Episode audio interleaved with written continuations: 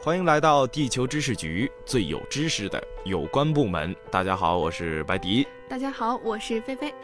要说中国人对铁路的认识啊，始于1876年，英国人在上海私自修筑的吴淞铁路。由于此前中国从来没有过铁路，铁轨两旁观众立如堵墙。但铁路在修筑过程当中就惹起了多次的纠纷。通车一个月之后，火车又在江湾一带压死了一名中国士兵。清政府与英方议定了，在淞沪铁路运行一年后，由中国政府购回。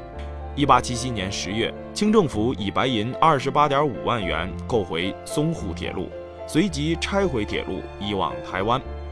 中国的第一条铁路就此夭折了。但中国人的火车梦，这时候才刚刚开始。从吴淞铁路的命运可以看得出，即使在长三角这样已经得风气之先的地区，清朝人对新生的铁路尚且如此排斥，就更别说闭塞的内地了。但火车既然已经出现在了中国，作为一种高效的运输手段，自然早晚会被运用起来。在光绪五年，著名洋务企业开平矿务局申请建设一条自唐山至天津北塘的铁路。但是遭到了守旧人士的抵制，而被迫作罢。次年，矿务局又复请修建唐山至徐各庄的较短的铁路，才获得了批准。唐胥铁路呢，只有九点七公里长，但是却具有划时代的意义。它结束了中国没有铁路的历史，同时也拉开了中国铁路建设的序幕。然而，保守势力仍然非常强大。至甲午战争之时，大清境内还是仅有铁路四百八十三公里。而岛国日本，从和中国差不多同时接触这样一样物品，至甲午战争的时候，已有铁路三千三百公里了。海战的胜负在路上也能看出端倪。直到甲午战争之后，中国才开始逐渐加快了铁路的修建速度。至辛亥战争爆发，中国铁路里程已达到了零点九一万公里，但是这其中大部分都是借洋债修路，甚至外资公司在列强势力范围内直接投资筑路。所谓拿人手短，中国不得不向外国和外企公司出让某些利权，导致铁路两侧洋人营商探矿无所不为，如同国中之国。大清一旦和列强翻脸，只有道路设施的清军在自己的主场，很可能还没有外国军队的运输速度快，国防极为吃紧，那就必须要有铁路辅助。而从1895年至1898年，中国新开设的资本在万两白银以上的工业企业六十二家，远超于甲午战争前二十年的总和。工业生产规模增加，必然就激发了交通运输产业的发展。从商业角度来看，修建自己的铁路也被提上了日程，朝野上下由此对铁路重视有加，以至于孙文甚至提出修建铁路二十万英里的宏论。至于守旧人士所谓铁路破坏风水、惊扰居民等说法，被已经修筑和运营的铁路证明，纯属无稽之谈。好在洋人筑路，总难免雇佣许多中国工程师、技术工人。这些人的知识储备和工作经验，为中国自己修筑和运营道路提供了有利的人力资源条件。自造自营铁路的中国梦，就在这个历史背景下，在京张铁路的蓝图上徐徐展开了。早在1899年，俄国就曾提出修筑由恰克图经库伦、张家口到北京的铁路，而清廷对俄人意图颇有忌惮，因此未允。至1905年，直隶总督兼关内外铁路总办袁世凯又提出了官办京张铁路的奏请，得到了批准，于同年的9月4号开工，由詹天佑任总工程师，一切建造及管理完全由中国人来掌握。短短二百公里的京张铁路，却因为地理、人文、建设成本等方面的原因，规划难度极大。京张铁路最初勘测的路线有三条：一是从丰台至昌平沙河镇，从昌平州城西南经南口进关沟至青龙桥，穿隧道通过八达岭到达康庄、沙城和张家口；二是从沙河镇通昌平州城，穿过天寿山。从德胜口至延庆、沙城、丰台至沙河镇及沙城至张家口两段与一线相同。三是从西直门向西修至石景山三家店，沿永定河谷至沙城张家口。第二条线路因绕远而被放弃。第三条线路不绕远，坡度小，运能大。最重要的优点是靠近门头沟产煤区，方便燃料运输。但是铁路所经过的京西地区多为坟岗，修路可能招致沿线居民反对，而且沿途山峦纵横，修路开支浩大。预算成本不复使用，只好放弃。经过反复斟酌，詹天佑团队选择了第一条线路。该条线路虽然在穿越八达岭关沟段时仍然面临诸多工程性的难题，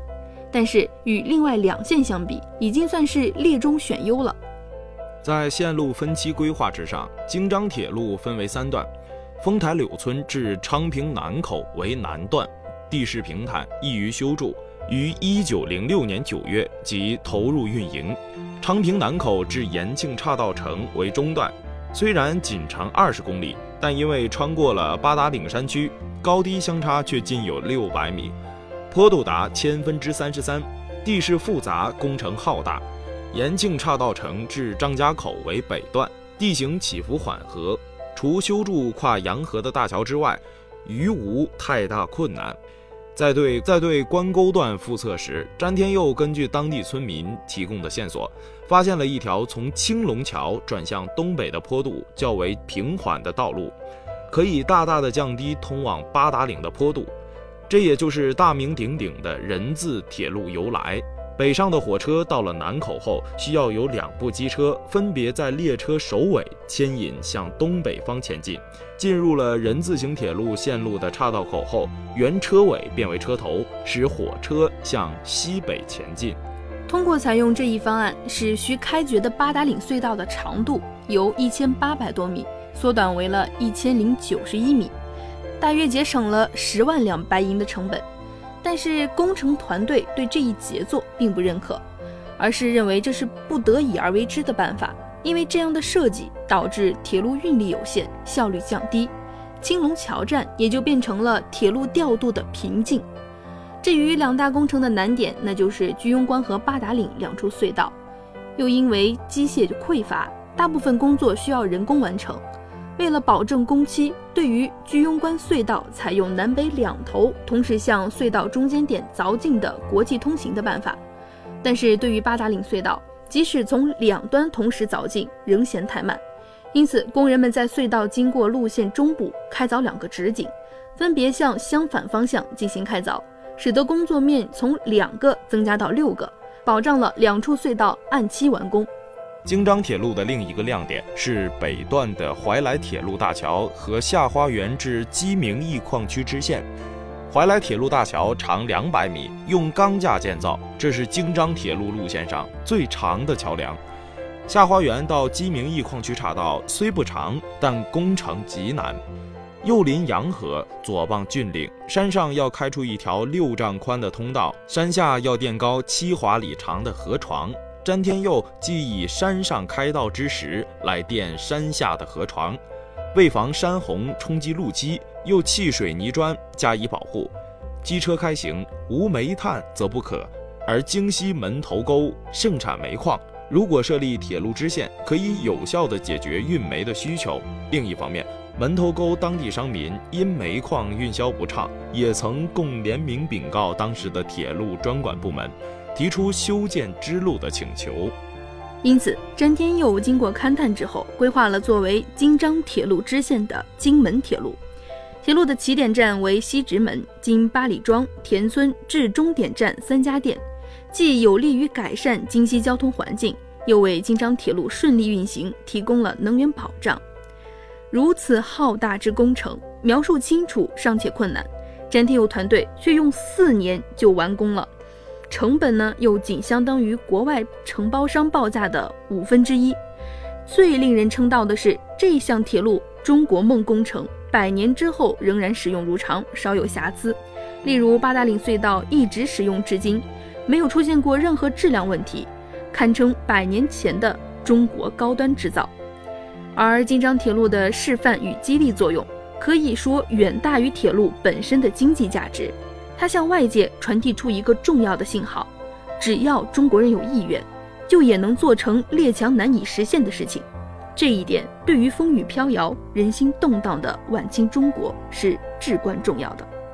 詹天佑本人在修筑京张铁路之后，始终致力于中国的铁路事业，在汉宜铁路、湘鄂铁路、张穗铁路等事业中宣力甚多。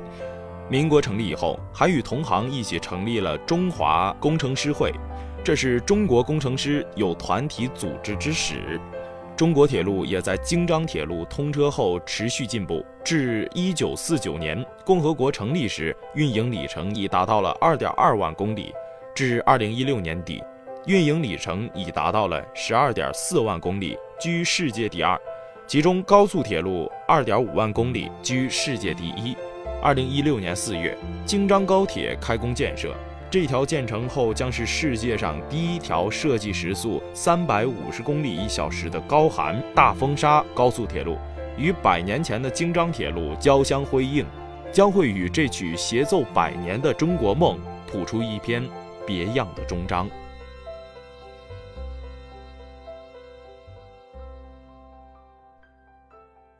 好了。今天的故事就为你讲到这里。喜欢我们音频节目的你，可以关注我们的同名微信、微博“地球知识局”，阅读更多新奇的世界知识文章和本期文稿。地球知识局，最有知识的有关部门。